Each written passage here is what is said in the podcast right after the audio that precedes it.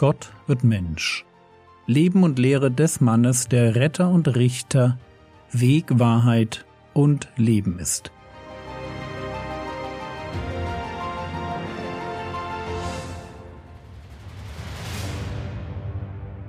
Episode 208 Das Untergewand und den Mantel in der letzten Episode haben wir uns den Umgang mit Beleidigungen angeschaut.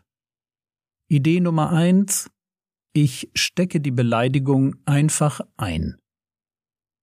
Als Menschen ist es uns super wichtig, Recht zu bekommen. Wehe, wenn ich mich ungerecht behandelt fühle. Aber was, wenn ich zwei Dinge glauben könnte? Und zwar erstens, dass der Herr Jesus sich von seinen Jüngern wünscht, dass sie dem Bösen nicht noch mehr Böses entgegensetzen? Und zweitens, dass mein Leben nicht in meiner Hand liegt, sondern in der Hand Gottes. Was, wenn ich glauben könnte, dass alles Böse in meinem Leben nicht das letzte Wort hat? Einfach deshalb nicht, weil Gott mit mir ist und mich sieht. Was, wenn ich glauben könnte, dass es wichtiger ist, Gott zu gefallen und ihm zu vertrauen, als Recht zu bekommen, beziehungsweise keinerlei Nachteile zu erdulden? Was wäre dann? Und ich merke, wie mich der Text herausfordert, auch der von heute. Aber ich sehe auch, wie der Herr Jesus selbst mit Bosheit umgegangen ist. 1. Petrus Kapitel 2, die Verse 21 bis 23. Denn hierzu seid ihr berufen worden, denn auch Christus hat für euch gelitten und euch ein Beispiel hinterlassen, damit ihr seinen Fußspuren folgt, der keine Sünde getan hat, auch ist kein Trug in seinem Mund gefunden worden, der geschmäht nicht wieder schmähte, leidend nicht drohte, sondern sich dem übergab, der gerecht richtet. Ein ganz toller Text. Wir sind berufen. Wozu? Dem Vorbild Jesu in puncto Umgang mit Leid und Bosheit zu folgen. Und was tut er? Es heißt hier, der geschmäht nicht wieder schmähte, leidend nicht drohte, sondern sich dem übergab, der gerecht richtet. Jesus ist der, der die andere Wange hinhält.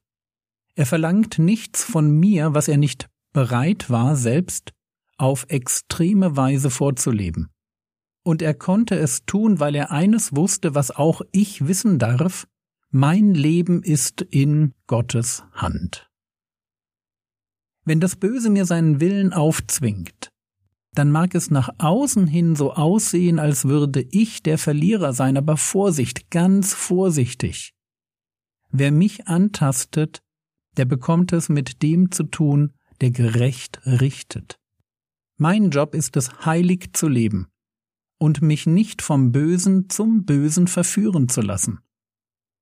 Und Gottes Verheißung besteht darin, dass wir, die wir auf dem Weg der Nachfolge leiden, dass wir verherrlicht werden. Verherrlicht werden bis an den Punkt, dass, Zitat Paulus, die Leiden der jetzigen Zeit nicht ins Gewicht fallen gegenüber der zukünftigen Herrlichkeit. Aber gehen wir weiter im Text der Bergpredigt. Matthäus Kapitel 5, Vers 40.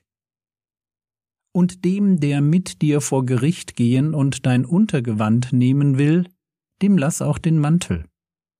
Wie der Name schon sagt, ist das Untergewand das, was wir heute als Hose und Hemd bezeichnen. Und der Mantel ist wie heute auch der Mantel ein Überwurf, der gleichzeitig auch oft als Decke für die Nacht diente. Worum geht es hier? Wenn das Oberthema Rache ist, dann kann es sich bei dem Gerichtsverfahren eher nicht um einen gerechtfertigten Anspruch an mich handeln. Wenn ich Schulden habe, sie nicht bezahle, angeklagt und vom Gericht dazu verurteilt werde, als Entschädigung mein Unterkleid zu geben, dann ist das nicht schön, aber kein Grund, um auf Rache zu sinnen, und auch kein Grund, meinen Mantel noch obendrauf zu legen. Es muss hier also um einen Anspruch gehen, der nicht gerechtfertigt ist. Jemand benutzt das Gericht beziehungsweise seinen Einfluss auf die richterliche Entscheidung, vielleicht auch falsche Zeugen und gefälschte Beweismittel, um mich zu schädigen. Und jetzt wird es spannend, denn Jesus sagt hier nicht nur einfach, lass es über dich ergehen, sondern er formuliert, wenn jemand dein Untergewand nehmen will, dem lass auch den Mantel. Also leg noch was drauf. Frage, wie kann es sein, dass der Herr Jesus seine Nachfolger dazu auffordert, noch eins draufzulegen?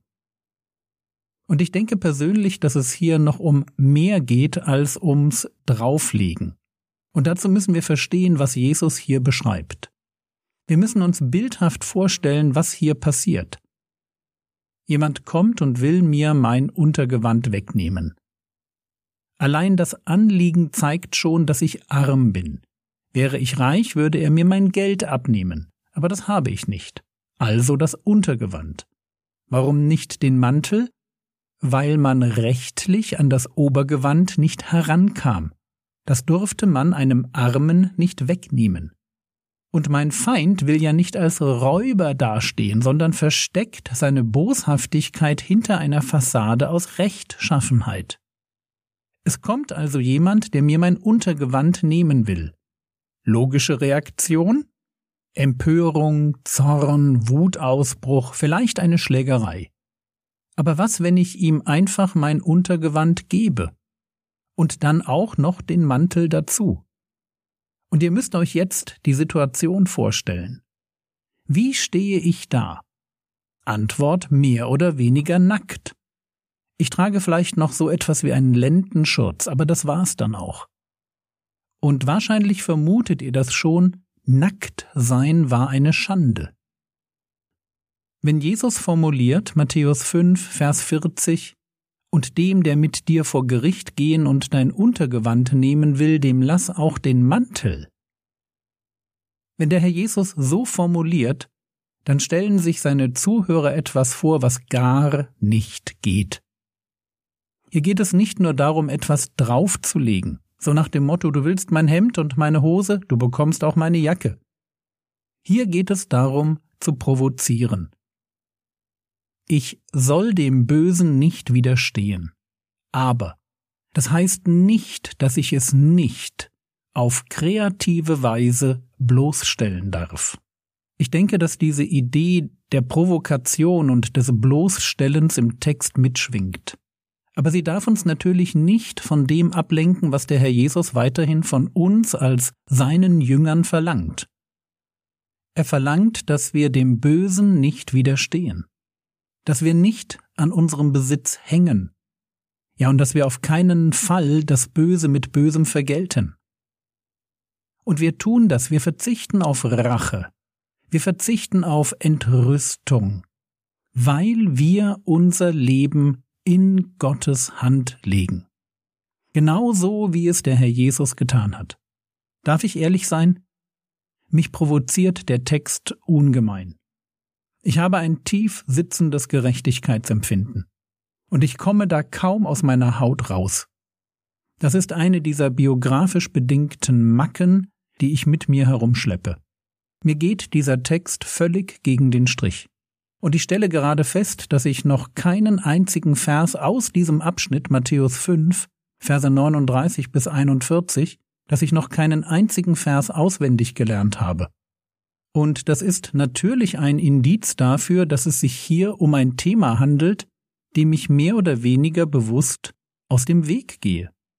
Was tun? Ich weiß nicht, was ihr tut, wenn ihr merkt, dass es ein Gebot gibt, das ihr nicht ganz versteht und wo sich in euch sofort ein Widerstand breit macht, wenn ihr es lest. Ich weiß aber, was ich in einem solchen Fall tue. Ich habe gerade Matthäus 5, die Verse 39 und 40 als neue Verse in meine Bibelverslern-App aufgenommen und ich werde sie auswendig lernen. Ich möchte, dass Gottes Wort mich prägt, gerade an den Stellen, wo es mir nicht passt.